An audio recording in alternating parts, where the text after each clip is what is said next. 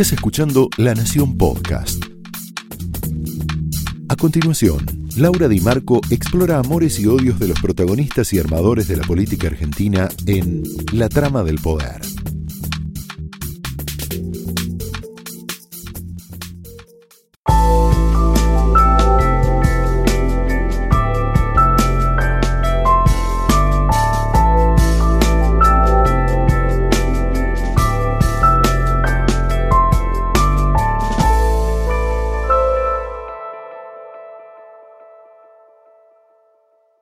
Buenas noches, bienvenidos a la trama de hoy. Hoy tenemos una trama muy especial, con un invitado muy particular que eh, te voy a develar el misterio en unos minutitos.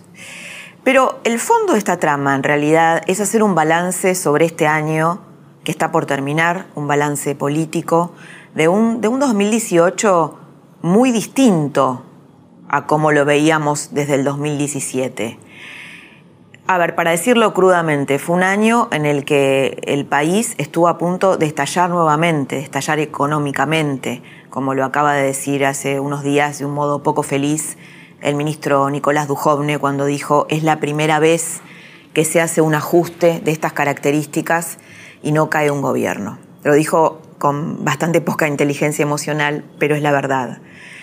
Eh, es fuerte escucharlo de un ministro de Economía. Pero esto es lo que sucedió en la Argentina. Es un escenario en el que en realidad estamos llenos de incógnitas, muy distinto al principio de este año. Recordemos, antes de la corrida cambiaria, en el oficialismo ya se hablaba de una triple reelección, se hablaba de Macri reelecto, María Eugenia Vidal, Larreta. Hoy todo está en duda, pero sobre todo está en duda la reelección de Macri. ¿Qué va a pasar con el oficialismo? Hay una Cristina Kirchner que sube en intención de voto en el conurbano. Eh, hay muchas preguntas, muchas preguntas que todos nos hacemos que vamos a tratar de, de velar esta noche con este invitado tan especial que tenemos. Una de esas preguntas es, ¿es Macri, es Macri un paréntesis entre dos peronismos? ¿La Argentina va a seguir madurando y va a poder comprender, por lo menos una parte de la sociedad argentina, que, eh, que este proceso doloroso eh, tiene que ver con poder tener un país normal en el futuro, este proceso, proceso doloroso que estamos viviendo ahora? ¿Va a elegir la gente en el 2019 un voto más ético institucional que económico? Por supuesto que todo esto va a, a depender de cuánto más se profundice la recesión económica. Pero las preguntas están abiertas, ¿no? Por ejemplo, una pregunta que, que nos hacemos para el año que viene es si Massa se va a unir con Cristina, con el otro grupo mayoritario del peronismo federal. ¿Se van a unir todos contra Macri? ¿Todos con Cristina? ¿Ese puede ser un escenario posible? Hay muchos periodistas, es un periodista el invitado de esta noche, te doy una primera pista, y muchos periodistas que se posicionaron en el antikirchnerismo, que cuestionaron duramente el antikirchnerismo, de alguna manera le pusieron palabras a lo que la gente estaba sintiendo durante la era cristinista. Y entonces hoy son interpelados por, por alguna parte de esa gente que les dice, bueno, vos finalmente le pusiste palabras a esto que yo sentía, yo elegí otra cosa y ahora estamos mal, ahora estamos peor. ¿Qué nos decís frente a esto? Esto es una de las preguntas que le vamos a hacer a nuestro entrevistado de hoy, una de las tantas preguntas. Hay un hartazgo de la sociedad argentina, de gran parte de la sociedad argentina, con los privilegios de la clase política.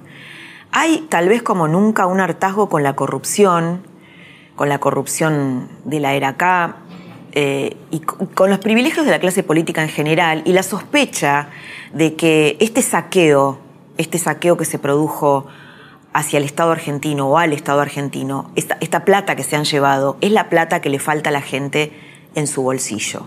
Hay, hay una percepción como, como nunca sobre eso. Otra de las preguntas que vamos a tratar de respondernos con este entrevistado es ¿Por qué una parte de la sociedad argentina sigue enamorada de su verdugo, de Cristina Kirchner, la persona que ha liderado junto con su marido este saqueo a la Argentina? Eso es una, una pregunta política y tal vez psiquiátrica.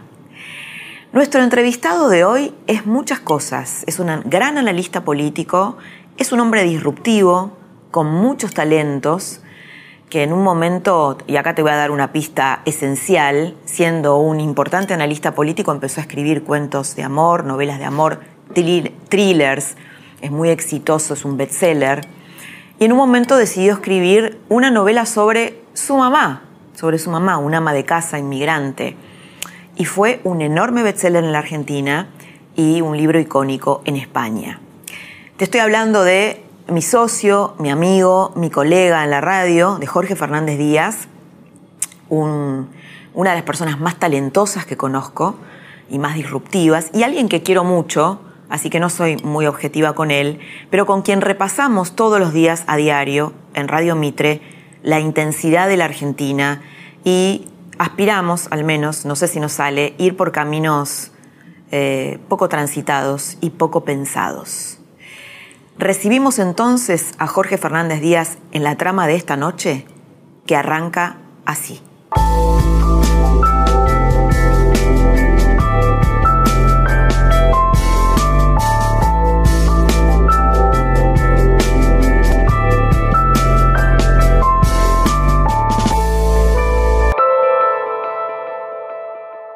Jorge, Bienvenido a la trama de esta noche. Es, es raro tenerte acá esta noche en esta trama, porque es raro entrevistar a alguien que se conoce desde hace tanto tiempo, ¿no? Pero bueno, vamos a tratar de, bueno, de hablar de todo, de hablar de todo como hacemos cuando hacemos radio. Me encanta este programa. ¿Te gusta? Sí, me encanta. Bueno, vamos a tratar de, surfear la Argentina, lo personal, lo político, la literatura, el periodismo, ¿te parece? Dale.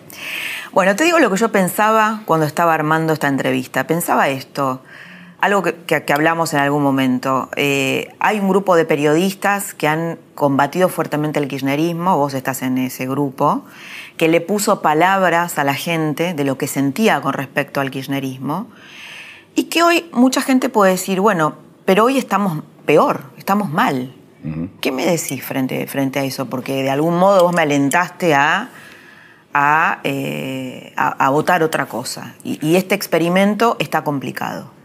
Bueno, yo no creo que realmente, no creo que los periodistas podamos alentar. Me parece que, en todo caso, por lo menos periodistas como yo, que simplemente eh, trata de pensar la realidad, eh, lo que hacemos es representarnos un poco a nosotros mismos y sí, de paso representamos a un montón de gente. La gente por la calle me dice, gracias por decir lo que yo pienso.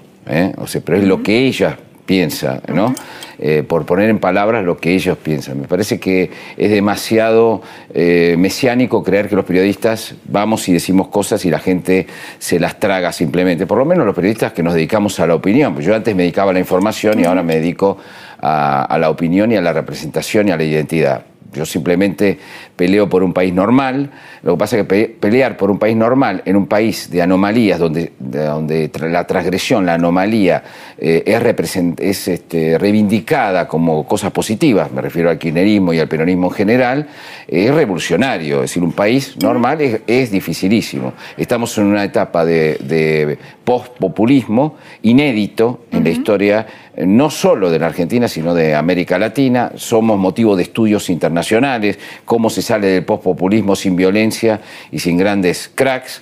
Y lo que estamos viendo es que para salir del populismo hay un periodo de sacrificio, porque el populismo precisamente lo que hace es eh, pervertir la sociedad, es eh, generar una economía que no es sustentable. Yo siempre creo que lo peor que hizo el kirchnerismo fue regalarle cosas a, la gente que sabía que no eran sustentables en el tiempo. ¿Eh? y que luego las pagara algún perejil. El perejil ese iba a ser Scioli, ¿eh? Eh, iba, a, iba, a durar, iba a durar dos, dos, este, dos años y después lo iban a voltear y seguramente estaríamos gobernados hoy por Zanini, porque alguien tiene que venir de vez en cuando a pagar las inconsistencias de alguien que, de, un grupo que vació las cajas, que vació todo. Bueno, para curarse de una enfermedad hay que pasar por ciertos sufrimientos muchas veces. Eso me parece que es el periodo en el que nos encontramos, eh, agravado por situaciones externas y por errores del propio gobierno, eh, que colocan a la, población general, lo hemos hablado muchas veces, a la población general en la sensación de, bueno, che, yo al final, hace tres años y medio, cuatro años, estaba mejor que hoy, ¿sí? era una falsa sensación, es decir, después de que te están operando, vos decís, bueno, pero yo al final, después de la operación, estoy peor que antes. Y sí, estás peor que antes. El problema es que antes tenía una enfermedad mortal y ahora por ahí te vas eh, te vas cura, por ahí te vas curando. El problema de esta operación es que hay que votar. Vos votás por el médico. ¿Votás por el médico o votás por el anterior médico? Que es el tipo que te dejó que tu enfermedad silenciosamente te fuera destruyendo, digamos, ¿no?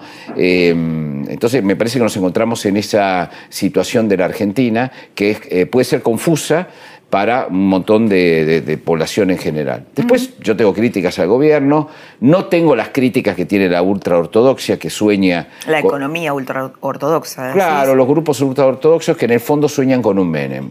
Eh, se sienten muy decepcionados porque Macri no es Menem. ¿No? Es alguien con pelotas. A Vamos a decirlo así, alguien con pelotas. ¿A empresarios? ¿Eh? empresarios, periodistas, politólogos, economistas ¿eh? que dice, bueno, Macri tendría que tener unas pelotas así de grandes y haber hecho todo junto, todo eh, el primer año. Un ajuste fuertísimo. Claro, imaginemos, ¿no? Un, transporte, de sacarse completamente los subsidios, el gas, la luz, todo esto que fuimos viendo en FETAS, todo junto, todo junto, echás 500.000 personas del Estado, producís un este, una revolución. Yo creo que es, si hubiera ocurrido eso, eh, Macri si hubiera tenido que ir en helicóptero, hubiera ocurrido, no sé, una guerra civil, sin duda hubiera perdido en noviembre, con lo cual mm, después de una crisis internacional como la que tuvo, quizás ni siquiera ya fuera presidente, porque hubiera ganado Cristina en noviembre, imagínate, ¿eh? y con eh, el vendaval de la que hemos tenido internacional, por ahí ya directamente hubiera volado en pedazos. Acá, históricamente, el que paga la fiesta organiza su propio funeral. Bueno, lo dijo un joven, ¿no? Hace poco, en una frase bastante poco feliz. Esto nunca se había hecho en la Argentina sin que caiga el gobierno. Este, nunca, nunca se había hecho un ajuste de esta magnitud. Lo dijo él, lo puso en palabras. Lamentable frase, una lamentable frase de un grupo de gente que no entiende nada de política.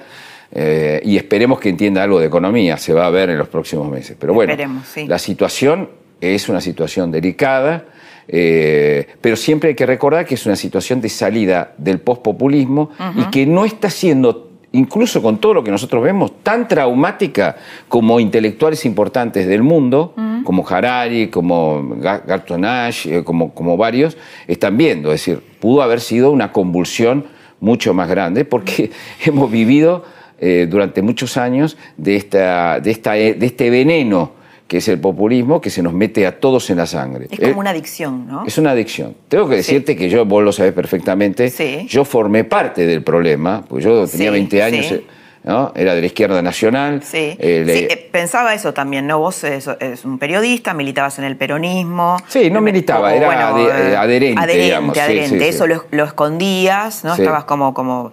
Después empezaste a tener un lugar importante en un diario como, como La Nación. ¿Y cómo decidiste de algún modo, por decirlo de algún modo, salir del closet, de ese closet? Mira, no, fue antes de la Nación, fue antes de la Nación. Sí, sí. ¿Te costaba convivir con eso? Eh, no, yo, mira, yo antes eh, votaba, voté al peronismo, al inicio por convicción, mm. después por eh, pragmatismo y después por resignación y después por confusión.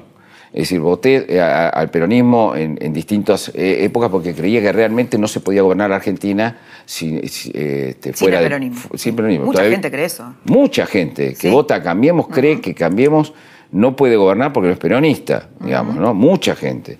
Eh, pero bueno, a mí lo que me pasó fue algo muy fuerte que me marcó de manera tremenda y personal. Cuando yo era chiquito, yo pertenecía a una familia de eh, asturianos, de españoles, todos eran españoles en mi casa, mi, mi tío... Clase media baja. Baja, baja.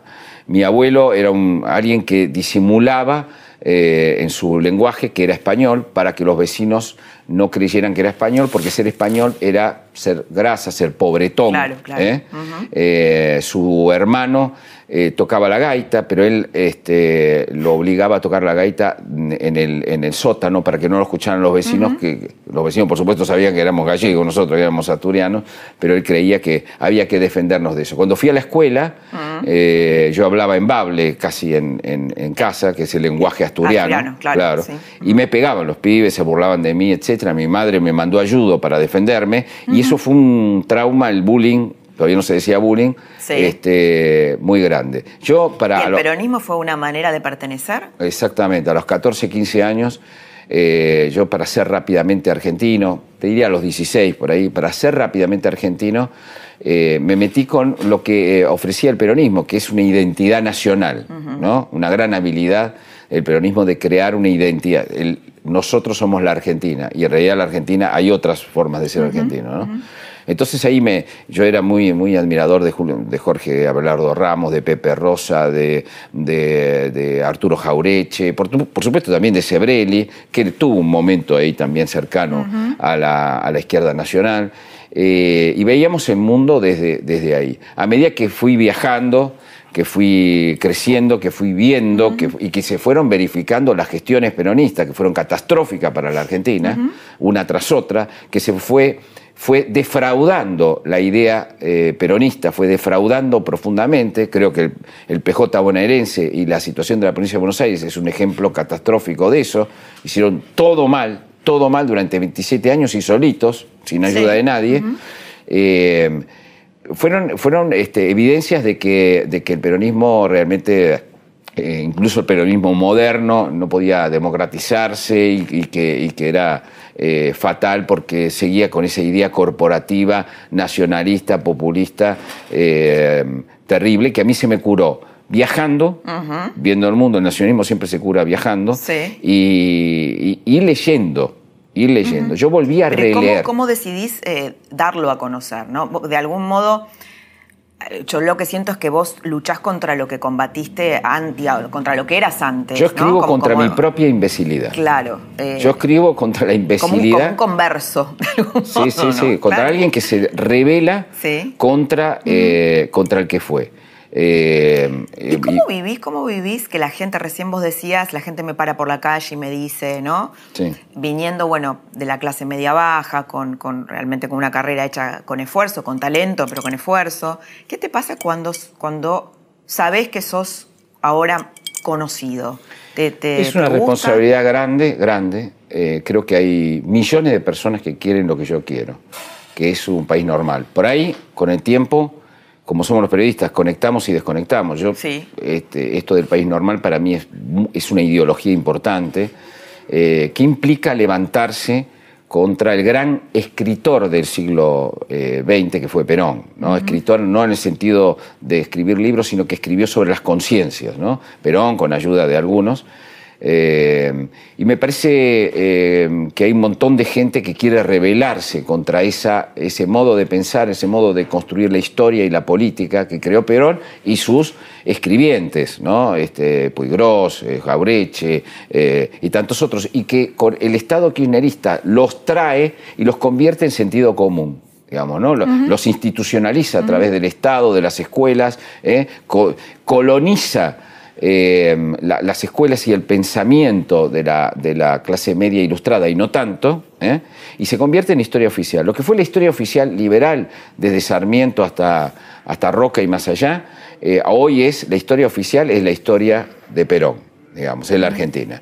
Y entonces me parece muy importante rebelarse contra eso. Hay un montón de gente que se quiere rebelar también, pero que no tiene voz, este, tiene solamente voto. Y yo me siento representativo, me siento cómodo en ese lugar. Me, me parece apasionante rebelarme eh, contra mis padres, este, criticarlos. Mis padres políticos, Sí. e ideológicos, y me parece que esa Sí, lucha se trata del ideológica padre, ¿no? que te aclara, Rebelarse ante Perón. ante Perón, claro, ante Perón, ante Jaureche, ante ese relato oficial. Es por eso que a los ¿no? peronistas les cuesta tanto hacer una autocrítica. Claro, muchas veces. porque no pueden levantarse contra los pecados originales eh, que se generaron y que ya son muy viejos, eh, pero que siguen muy vigentes en la Argentina. Entonces, ese levantamiento, esa rebelión que yo tengo contra todo esto, que por supuesto al gobierno no le importa un pomo. Porque al gobierno le importa un pomo, Jaureche, Perón, las ideas, eh, pero lamentablemente son ideas que, que han sido porosas y que están en la lengua. ¿Le interesa la política al gobierno? En los términos en que me interesa a mí, no. O en los términos estos de relato, de, de narrativas, de ideologías, de, de verdades y de mitos, no le interesa. ¿Qué es Macri para la sociedad argentina y qué es Cristina?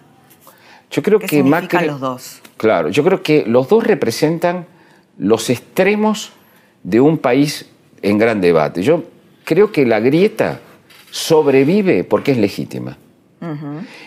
Vamos a poner... Porque hay dos miradas legítimas de, cómo construir Así un es, país. Sí, después se convierte en patología, se convierte en imbecilidad, se convierte en agresividad, se convierte en un montón de cosas que desarrolla, desarrolla patologías ese- esos enfrentamientos. Pero desde 1810 hasta hoy, hasta hoy, hasta ayer, hasta la semana, esta semana, eh, se discute en la Argentina. La única discusión, nunca hubo discusión de izquierda y derecha en la Argentina, nunca, nunca.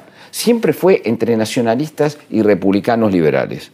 Siempre A fue ver, esta la ¿quién sería un discusión. nacionalista y quién un republicano? El peronismo liberal? siempre fue nacionalista, Sí. como fue Rosas un nacionalista, como fue los grandes caudillos, este, y todo el siglo XIX y siglo XX fue esta discusión entre liberales, eh, liberales en el amplio sentido de la palabra, no liberales económicos, liberales Socialdemócratas, ejemplo. socialdemócratas, cosmopolitas, eh, un país abierto al mundo y un país que todo lo contrario, que vive con lo nuestro, que tiene que ser estatista, este, etcétera. Entonces, ¿Y no a- puede haber una síntesis entre esos dos países? Hubo algunos híbridos en el medio, eh, por ejemplo, Rogelio Frigerio, el, el ideólogo, ¿no? Sí. Que in- Intentó hacer un híbrido con Frondizi de eso.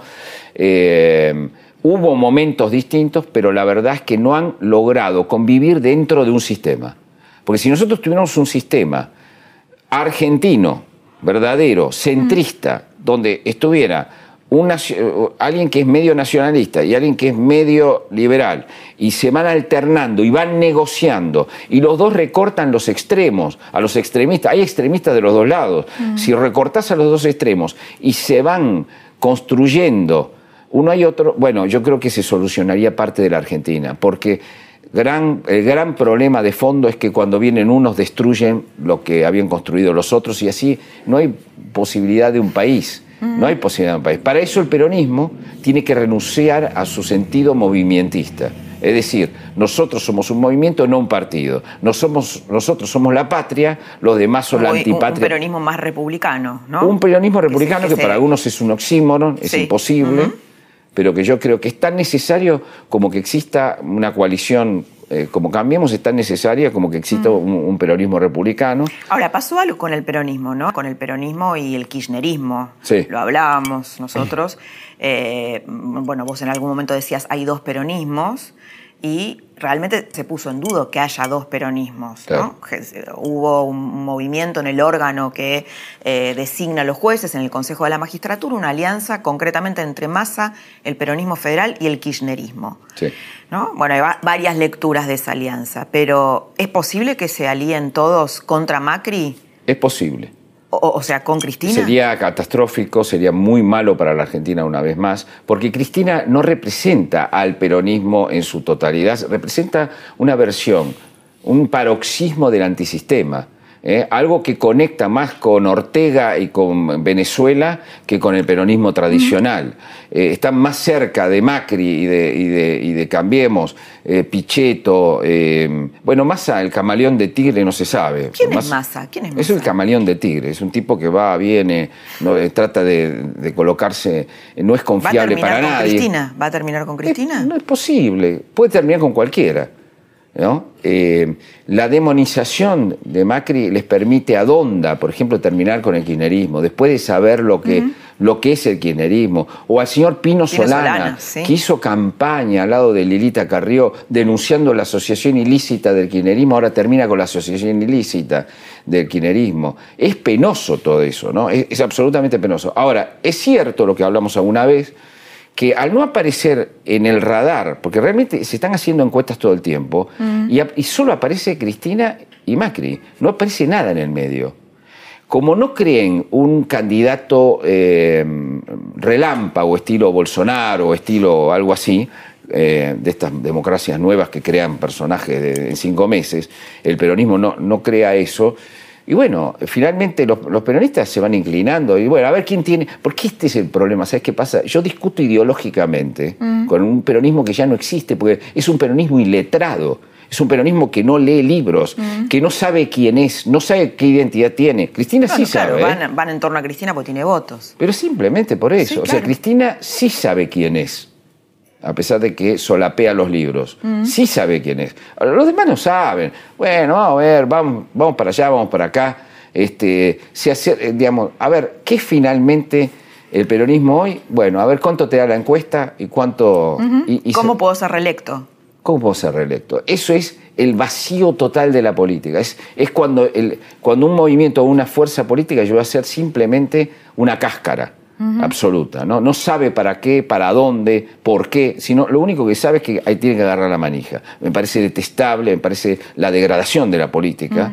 Y me parece que es interesante levantarse contra esa visión de la política. ¿no? ¿Cómo, ¿Cómo ves el periodismo en esta etapa, en la etapa de Cambiemos? ¿Cómo lo ves? El, peri- el periodismo quedó muy golpeado eh, después de la etapa... Mira, el, peri- el periodismo hizo muchas macanas en la década del 90, muchas, pecados de todo tipo. Cuando empezamos a hacer la autocrítica, nos cayó Néstor Kirchner y Cristina a hacernos una guerra, guerra que empezó por lo medio y terminó por el oficio de periodista.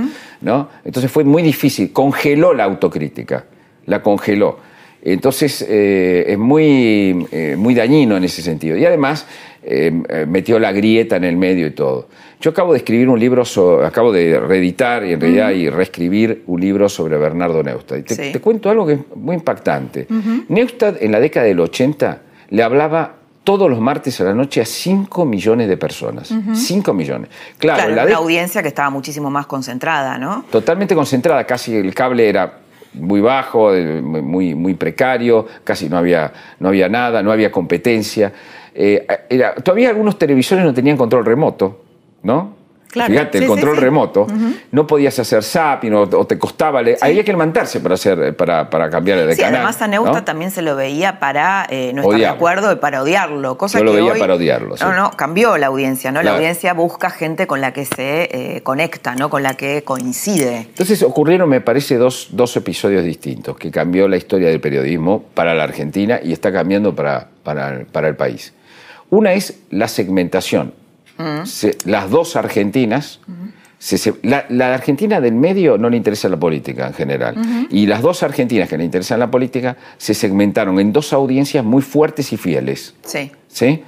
Eh, con lo cual ya no existe el- aquel, aquella vieja ya, eje oficialismo eh, eh, crítica, crítica ofici- eh, periodismo crítico, periodismo oficialista, sino dos audiencias eh, y do- que son dos puntos de vista. La ecuanimidad, que era un gran valor de la década del 80, Sí. era, era, eh, era algo que 90, ejercía, ¿no? También, claro, y el sí. 90. Era un, una- un servicio que prestaba el periodista, digamos, el sacerdote, desde el púlpito. Yo te presto la ecuanimidad a su Grey. Pero la Grey hoy tiene formas de crear su propia ecuanimidad. ¿Por qué? Porque tiene el zapping para hacer zapping en cualquier momento. Dice, este, este tipo que está entrevistando no me gusta, hago zapping, voy a otro. y- Construyo mi propio diario porque no solo leo La Nación, leo pedazos de La Nación, de Clarín, de Página 12. Eh, es decir, el- la tecnología lo que le permitió es que la ecuanimidad pasara del sacerdote arriba del púlpito a que la manejara la Grey en un acto de- democrático eh, profundo, pero que cambia las reglas del periodismo. Es Con lo decir cual, que, si ver- vos no podés vender ecuanimidad como periodista, Sí. eh, en realidad... Bueno, hay muchos que, que- que venden ecuanimidad y que creen que ese es el ejercicio del periodismo. Sí, no les va bien. En general, eh, me parece a mí que este, la Universidad de Columbia dice que lo tiene estudiado el asunto, que lo, lo importante hoy es el punto de vista. Por supuesto, no estamos hablando de periodismo militante ni de ninguna de esas eh, estupideces. Tomar posición. Tomar posición para que, eh, para que puedan ver distintos puntos de vista y construir su propia eh, visión. Los que tienen hoy la tecnología, desde un teléfono, desde, desde una tablet o desde el control remoto, ellos toman. es como si el, el- el, este, el- el espectador o el oyente o el lector de antes derivaba la ecuanimidad en el periodista y hoy la construye él mismo. Esto cambia ¿Y todas hoy las deriva reglas. la opinión? ¿Cómo? Hoy deriva la opinión, escuchar a alguien que vos sentís que, que te representa o Sí. que mira la vida o y la política de un modo similar, quiero saber qué piensa y que me dé su posición. Esta- Yo creo, esta exactamente. Y por las dudas vigilo Ahora, a otro que tenga, Sí. lo vigilo, a otro que tenga otra posición para ver y para ir construyéndome una ¿Cómo realidad. manejas? Porque, digamos, teniendo esta posición, vos sabés que hay gente que te critica porque te, te ve cercano al oficialismo, algunos Mm. dicen que eso y te critican por eso, otros porque fuiste peronista y entonces... Sí, me critican por todos lados. Bueno, ¿cómo vivís esas críticas? Mira, a mí lo de lo de que estoy cercano al, a Cambiemos me importa un pomo, este, porque en realidad yo no, a mí, a mí Cambiemos, Macri, todo eso no me importa nada. A mí lo que me importa es la construcción de un país normal. Eh, si Cambiemos es un mal, eh, una mala herramienta para construir ese, habrá que buscar otra herramienta eh, y otras herramientas a lo largo del tiempo. Pero lo que no cambia es esa, esa idea. Con respecto a los peronistas, a mí me, me parece normal que me critiquen y que estén enojados conmigo porque yo los combato culturalmente. Sí, Yo- y los antiperonistas también te critican, porque a veces dicen, no, lo que pasa es que te sale tu pasado peronista. algo Sí, así. o que soy progresista eh, porque no, no compro las ideas este, ortodoxas. Yo creo que la ortodoxia argentina tiene que hacer una profunda autocrítica. Tengo miles de críticas a, a Cambiemos, este, en sus tácticas, en sus sensibilidades, pero creo que es un instrumento de un país normal. Si no funciona, habrá que votar a otro instrumento eh, eh, para un país normal. Y, y me parece ¿Crees normal. que va a ser reelecto Macri? ¿Puede, puede ser reelecto? Puede o no? ser reelecto, pero. Pero puede no ser reelecto. Pero puede no serlo, sí. Y con una economía este, castigada. nosotros- a ver, ¿qué estamos viviendo nosotros? El año en que casi volamos en pedazos. Este fue el año. Claro, desde 2017 no veíamos este 2018. Exactamente, nadie lo veía. Nadie no, no, no, porque además hay que entender que todos los que dicen, no, yo sabía que iba a pasar. No, no, nadie lo sabía. En noviembre vos leías todos los prospectos, la- las cosas que iban a, a ocurrir, por supuesto, jamás iba a ocurrir esto. Ocurrieron cosas muy eh, inesperadas, este, que ahora todo el mundo decía, no, yo ya sabía, mentí, no sabían nada. Una mega devaluación que pudo haber seguido, una corrida cambiaria que pudo haber continuado y pudo habernos llevado a un 2001 cerca de dos- 2001, ¿no? Entonces, este fue el año en que casi Tuvimos volamos miedo, tuvimos mucho miedo. mucho miedo. Casi volamos en pedazos, ¿no? Eh, entonces me parece que eh, las consecuencias de casi haber eh, volado en pedazos convirtió a la economía en problema de recesión profunda, de, con inflación que se va a ir, me parece, desinflando, pero que hoy eh, es- es- estamos en el peor de los momentos. Y bueno, hay tiene que ganar un gobierno que ha hecho todo esto. Mira, es un gobierno que hace tres años viene dando malas noticias. Sí, sí. ¿Cómo va a ganar? un- siempre hemos tenido una discusión si aquí hubo un cambio, eh, vos y yo, ¿no? Sí, sí. Hemos tenido una discusión de si acá hubo ver- verdadero cambio cultural en la Argentina. Yo, que soy más escéptico, vos sos optimista, yo soy pesimista, eh, crees que sí. Bueno, yo te digo, yo estoy sí, dispuesto creo que hay una masa crítica que sí. Dentro de un año estoy dispuesto, a ver, si perdió el peronismo, a venir acá y decir, vos tenías razón. Bueno, Eh, tenemos archivo sí, acá, ¿eh? Sí, que quede el archivo y todo. Por ahora, yo tengo mis dudas, tengo mis dudas. Si un gobierno que se dedica durante tres años a dar malas noticias, te subo el gas, te subo Bueno, a la- ver, en la te provincia de Buenos Aires no hubo un cambio cultural en contra de Aníbal Fernández que contra supuestamente la mafia. Si querés hablamos la de eso ahora. Si querés hablamos de eso ahora. Pero, Ahí pero- hubo, hubo un, límite, claro. Sí, sí, hay que ver si ese límite es suficiente, ¿no? Pero si un gobierno que, dedicado a dar mala noticia, a dar mala noticia, a dar malas noticias, llega a ganar las elecciones y llega a derrotar a Cristina Kirchner. Con la economía mal, ¿no? Entonces sí, con la economía mal, entonces nosotros sí vamos a tener que decir, no, miren muchachos, acá, como decía Laura Di Marco, hubo un cambio, como decía Marcos Peña, como decía Durán Barba, como decían otras personas, acá finalmente hubo un cambio eh, cultural. Como yo desconfío un poco de la, de la sociedad, soy como Sebrelli en ese sentido, desconfío de la sociedad más que de los gobiernos, eh, no estoy seguro. Pero bueno, por ahí se da. Lo que pasa es que ¿no? vos unís pesimismo a inteligencia y desconfianza a inteligencia. No, no, no sé, no lo sé. Lo que te digo es que lo que vos me preguntabas, sí, acá sí se vivificó un cambio cultural en lo que vos eh, puntualizás muy bien, que es en eh, que el narco y la mafia, el entramado mafioso que había en la provincia de Buenos Aires y en general en el país, eh, hubo gente que dijo basta. Los sectores más pobres son los sectores que más votan a Cristina en el conurbano bonaerense, con lo cual efectivamente Cristina es una dama que trabaja el pobrismo, ¿no? Este, de manera muy incesante, lo mismo que el, el Papa Francisco. ¿no? La tecnología, las pantallas, los smartphones, todo eso que usas hoy necesita de la minería. Pero esa no es la única relación que una minera tiene con el futuro, porque una minera significa desarrollo de la industria en la provincia, contribuyendo al crecimiento de toda la región. Somos Minera Andina del Sol.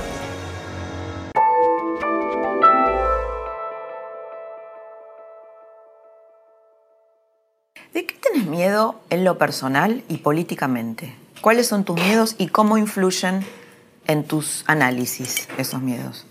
Hemos aprendido juntos, eh, durante los años que hemos trabajado, que eh, las decisiones que parecen más racionales son en el fondo emocionales.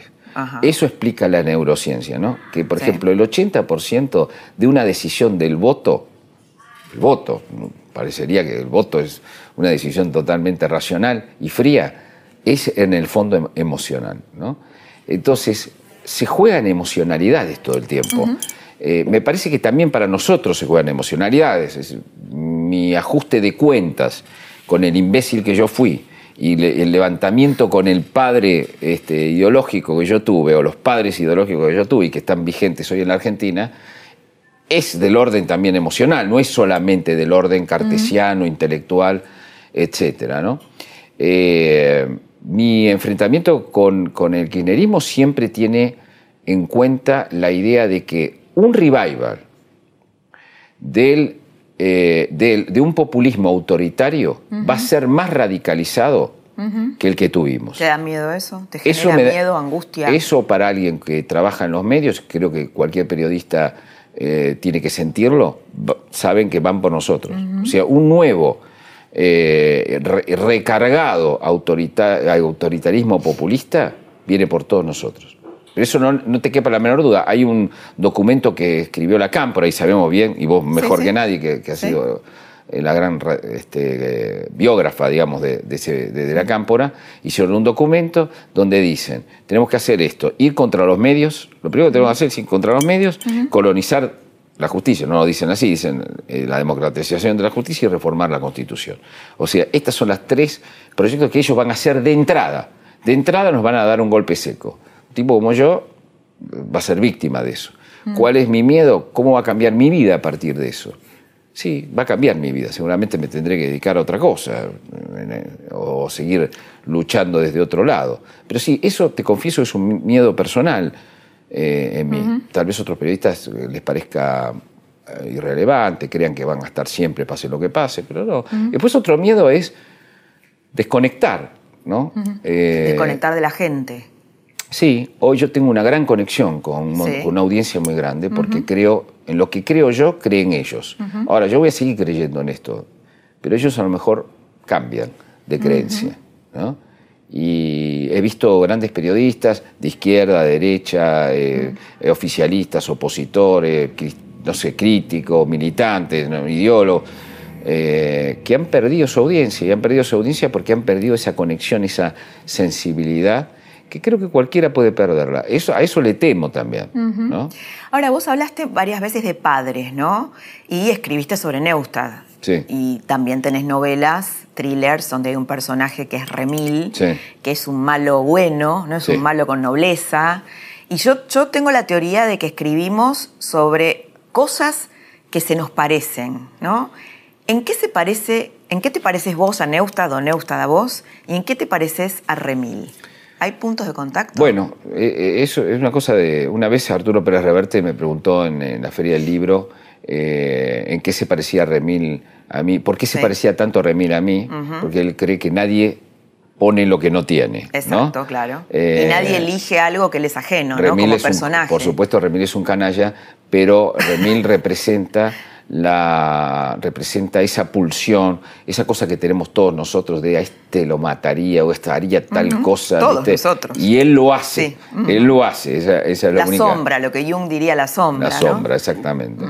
Eh, quizás yo me parezco en ese, en ese sentido a Remil. Eh, en, en cuanto a Neustadt, eh, yo lo vi durante años eh, para odiarlo. Después, cuando investigué su, su vida, eh, me pareció que era un huérfano. Tengo la teoría de que todos los que nos dedicamos a la, eh, a la comunicación, eh, y a la literatura, en muchos casos venimos fallados de, de fábrica. Es decir, tuvimos un problema.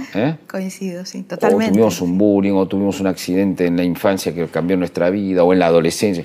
Algo, algo grosso, la herida, la herida fundamental, ¿eh? que nos construyó y nos hizo que tengamos que comunicarnos, que, que tengamos que eh, compensar con el mundo de la imaginación o con el mundo de la comunicación esa soledad primigenia, ¿no? ese disgusto primigenio eh, de bueno, la hay vida. un montón de ejemplos, ¿no? En, el mundo del periodismo. En el mundo del periodismo, en el mundo de la literatura. En el mundo periodístico, qué sé yo, Tinelli, Pergolini, Lanata, Bernardo. Bernardo. Eh, heridos, todos heridos de. Heridos, heridos. Eh, y, me parece que Bernardo, siendo un herido, es alguien que, mira, durante años ocultó que había sido peronista.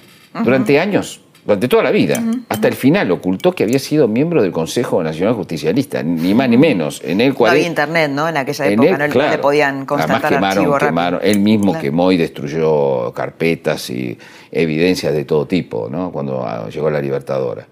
Eh, y, bueno, él construyó un montón de cosas a lo largo de la vida. Eh, como toda persona, yo quise em, contarla con sus luces y sombras, un poco como ese ciudadano Kane eh, de Wells, que ese, personaje es malo, bueno, eh, porque todos nosotros estamos llenos de oscuridades y de, de luces. ¿no? Claro, claro. Eh, Pero, ¿y cuál es la conexión con él, tuya? bueno, que fue periodista, que fue periodista. Y voy a reivindicar algo de Bernardo, así como lo critico en sus canalladas y en sus lobbies y, y en otra cosa. primero, fue un gran periodista que inventó un montón de cosas. Y eso yo siempre, me, sabes que me inclino frente al talento. Eh, y aunque es despreciado, los que están en el oficio sabemos cuántas cosas inventó, digamos. ¿no?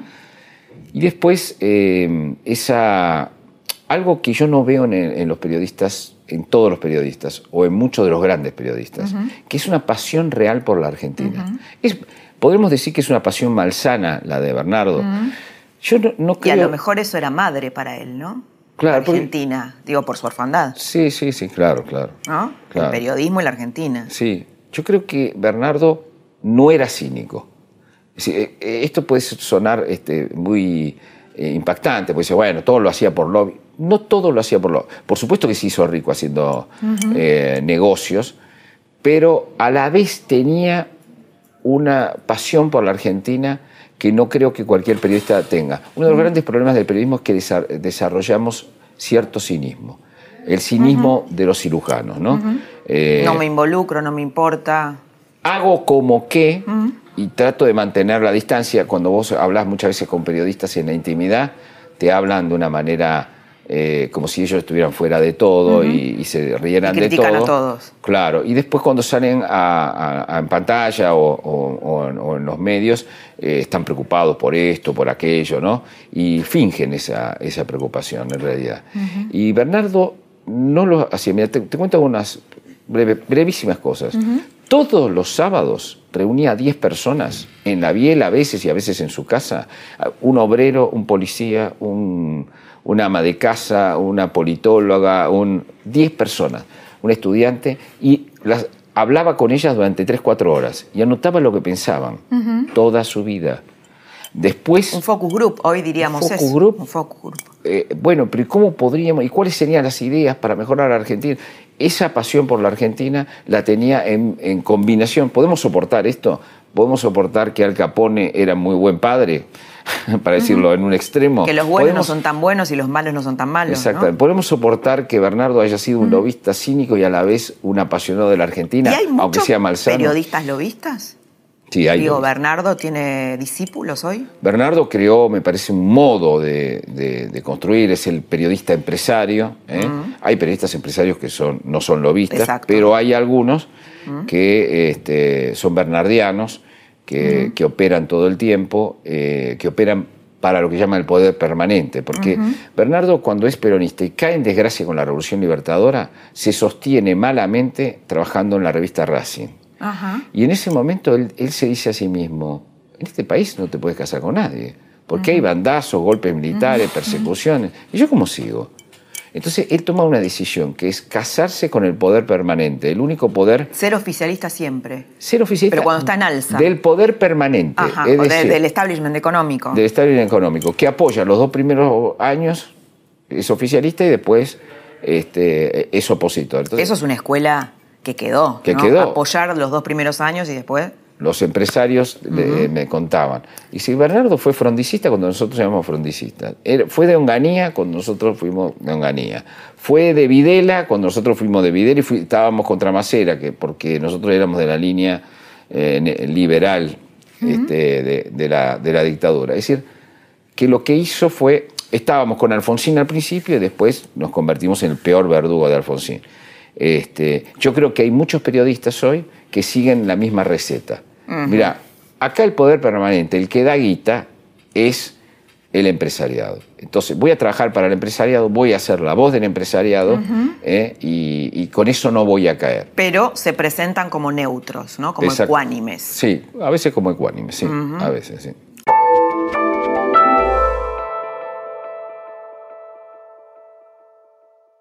Bueno, yo, hay, algo, hay algo que a mí siempre me sorprende, siempre me sorprendió de vos, lo hemos hablado, que es, eh, a vos te interesan mucho las personas que tienen muchos talentos, porque vos tenés muchos talentos, ¿no? Y haces muchas cosas bien y vas abriendo muy bien y vas abriendo puertas raras, puertas eh, exóticas, ¿no? Puertas disruptivas. Eh, y eso te pasó cuando empezaste a escribir o empezaste a publicar novelas de amor, pero a la vez eras un columnista importante político. Entonces, por ahí uno no se imagina a Carlos Pani escribiendo poemas. Sería maravilloso. Sí, sí, claro. Sería maravilloso. Pero no se lo imagina. O a Joaquín Morales Solá hablando de amor o diciendo las cosas que vos decís en radio sobre el amor, la vida. ¿Cómo, ¿Cómo decidiste pegar ese salto? ¿Tuviste dudas? Mira, eh, ¿por qué es un salto audaz? Me dijeron, varias personas me dijeron, vos estás totalmente loco de hacer el doctor Amor en joda en, claro. Eh, con la nata. Imagínate eh, Morales Sola, soy el doctor Amor. Sí, sí, sí. ¿Cómo desdibujás así? A mí me ayudó mucho que desde el principio eh, yo tuve dos vocaciones que fueron la literatura y el periodismo al mismo tiempo, superpuestas, y que el, tema amoroso venía de la literatura. Eso me ayudó, me ayudó mucho. A mí me parece tremendamente aburrido ser una sola persona. Terriblemente aburrido. Y creo que siempre somos muchas personas. Somos muchas personas. Es muy interesante ser muchas personas. Hay gente que dice, bueno, pero vos, a ver, tuviste éxito con un libro intimista como Mamá, después con Corazones Desatados, que era de amor bueno, después con la logia de Cádiz, que era de, San Martín. Después con Remil, que era de policial, y después con Neusta, que es un libro periodístico. Eh, bueno, pero digo, esa a mí me, representa mucho eh, esa cosa lúdica de ir a buscar cosas nuevas. Escribiste ¿eh? guiones también. Escribir guiones, hacer radio. Hacer radio. la televisión no me gusta tanto todavía, pero, pero bueno, ese, ese Actuando en la radio. Actuando, sí, sí, exactamente. Se puede actuar en la radio, hacer, actuar radionovelas, por ejemplo, como hicimos con Marcela Labarca durante un año. Actuábamos de, Roberto y Estela, que yo era un, un, marido viejo que ya estaba entregado y la otra quería recrear el amor y, eso lo improvisábamos todas las noches y, es, y al mismo tiempo yo hacía una editorial política y me peleaba con todo el mundo. Pero eso, ¿cómo lo pensaste vos? Porque muchos no se atreverían a dar ese salto porque tendrían miedo de caer en el ridículo. Mira, yo creo que un... Y vos lo ensamblás bien, ¿cómo hiciste? Creo que, creo que, voy a decirte algo que es una conjetura. Creo que eh, a medida que alguien se va volviendo más grande en el periodismo, que ya dejó la colimba y dejó el momento de la praxis, yo tuve 30 años en, una redacción, en redacciones, ¿no? Que va dejando atrás ese, ese periodo, uno tiene que entrar en los medios con todo lo que es. Y, todo lo que es es una suma de cosas, no es una sola cosa. Eh, y que me parece que esa suma de cosas integran una identidad. Y esa identidad es muy importante porque los periodistas eh, también vendemos identidad. ¿No? Eh, todo el mundo sabe que yo soy eh, hijo de inmigrantes, que yo soy el que me rebelo contra Perón, que yo soy el que quiere un país normal, que yo soy un escritor, que soy un narrador, que quiero eh, que, puedo hablar de, sentimientos y, todo eso forma parte de una persona, justamente. Es muy interesante tener varios aspectos, ¿no? pero a mí me aburriría muchísimo ser uno solo. Por ejemplo, cuando hablaba, hablé de amor durante dos eh, dos eh, años seguidos en Radio Mitre, yo me aburrí. Dije, ya, ya no tengo más nada para decir. Cuando escribí en la logia de Cádiz, las editoriales me decían, bueno, ahora tenés que escribir de, de Belgrano, y ahora el cruce de los Andes, y ahora... No, me aburrí voy a hacer otra cosa. Eh, y eso me parece tan interesante que la vida sea así, sea lúdica y que uno pueda, eh, aunque vos sabés bien que yo sufro haciendo todas estas cosas. no es que me salen de taquito. Sí, sí. Sufro mucho. Vamos como cerrando la trama y te quiero preguntar sobre la campaña política, la campaña para el 2019 y una proyección de qué te imaginas de lo que puede pasar el año que viene. Bueno, eso es muy difícil, profetizar en Argentina. Eh, ¿Puede ser una campaña encarnizada? Digo, porque Cristina está Cristina eh, muy activa, ¿no? Sí, Cristina va a tratar de captar el centro, ya que tiene ese extremo. Entonces se va a hacer la buenita. Se está haciendo la buenita. Siempre hizo lo mismo. Vos lo contaste el otro día en la radio. Siempre hizo lo mismo. Se hace la buenita para captar gente y después, eh, para no asustar, este, manda al señor Kisilov a decirle a Forbes a la revista Forbes que ellos no son antiempresa, ¿no? Etcétera. Es decir, ya ahora empieza todo un, periodo en el cual ya dejan el cheguevarismo este de cuarta, de café de cuarta de Palermo que tienen, eh, y empiezan a armar, ¿no? Una armar una, una, especie de centro porque lo que todos la, quieren... la, primera Cristina del 2007, la institucionalista, ¿no? Esa Cristina que... Claro, una gran mentira. Una gran mentira. Una gran mentira. Van, como tienen que pescar en el medio, van a hacerse más tranquis, digamos, ¿no? Eh, de manera que, eh, pero sí, creo que va a ser una pelea centralmente entre Cristina y Cambiemos. Eh, vamos a ver quién logra instalar de qué se habla, ¿no? Si se habla de, de la economía, si se habla de la corrupción, si se habla de lo peor de la economía pasó, no revientes ahora lo que ya hicimos, va a decir cambiemos. Cristina va a decir con nosotros está mejor, listo, volvé con nosotros, nosotros volvemos, hemos cometido errores, pero vamos a, enmendarlos, quédate tranquilo, ¿no? Es decir, se van a decir una serie de eh, mentiras eh, típicas y creo que los dos van a jugar con el miedo. Eh, Cristina va a jugar con el miedo de Macri va a hacer explotar la Argentina y Macri va a decir, va lo mismo, pero Cristina va, va, a reventar la, va a hacer explotar la Argentina incluso antes de ganar la elección este, pues nos van a ir todo porque nos va a hundir, vamos a un 2001. Los dos van a tirarnos con el 2001 por la cabeza. Me parece que el juego de los miedos, el que mejor lo juegue, es el que va a ganar la elección. Jorge, gracias por haber estado acá, un honor, un placer. Y bueno, y me encantó que hayamos podido charlar todas estas aristas convencionales y no convencionales y fue un gusto. El gusto siempre y la admiración y el cariño que tengo por vos. Viste hasta acá una zambullida profunda en la Argentina, en el presente, en el futuro, un Fernández Díaz auténtico, a fondo, en un diálogo en donde transitamos eh, todas las estaciones ¿no? y todos los eh, costados de la Argentina, el peronismo, Macri, eh, Cristina, ¿no? Porque esta sociedad, tratamos de darte respuesta de por qué esta sociedad vota a su verdugo y no termina de darse cuenta, o al menos una parte de esa sociedad no termina de darse cuenta los efectos tan devastadores que provocó el kirchnerismo en esta sociedad. Las dudas de si Macri podrá estar a la altura de este momento, las dudas sobre si será Macri la persona ideal o indicada para este momento político o será otro, el rol del periodismo en esta etapa, esta discusión sobre eh, creo que acá circularon ideas nuevas ¿no? en esta charla que tuvimos a fondo sobre si el periodismo debe permanecer ecuánime o debe tomar posición en tiempos de grieta, como sucede, por ejemplo, con Trump en Estados Unidos, donde el periodismo asumió una posición muy clara en contra de Trump. Ideas sobre el peronismo, sobre Massa, uno de los principales líderes de la oposición, sobre la economía, la necesidad de, eh, que la economía pueda eh, encaminarse, la necesidad para nosotros, y también el hecho de, eh, de saber de que el 2019 sea un test el año que viene de si en la Argentina hubo realmente un cambio cultural y si puede existir un voto más institucionalista y ético que económico. De todo esto hablamos esta noche en la trama del poder. Espero que te hayamos dejado pensando en cosas nuevas. Por mi parte te espero la próxima semana a las 10 de la noche en La Nación Más, aquí, para explorar otra trama del poder.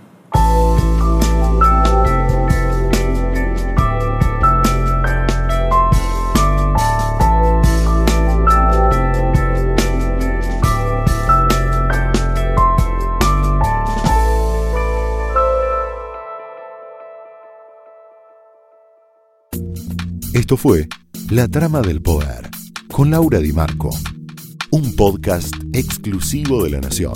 Escucha todos los programas de La Nación Podcast en www.lanacion.com.ar. Suscríbete para no perderte ningún episodio. Estamos en Spotify, Apple Podcast, Google Podcast y en tu reproductor de podcast favorito. Seguí escuchando La Nación Podcast.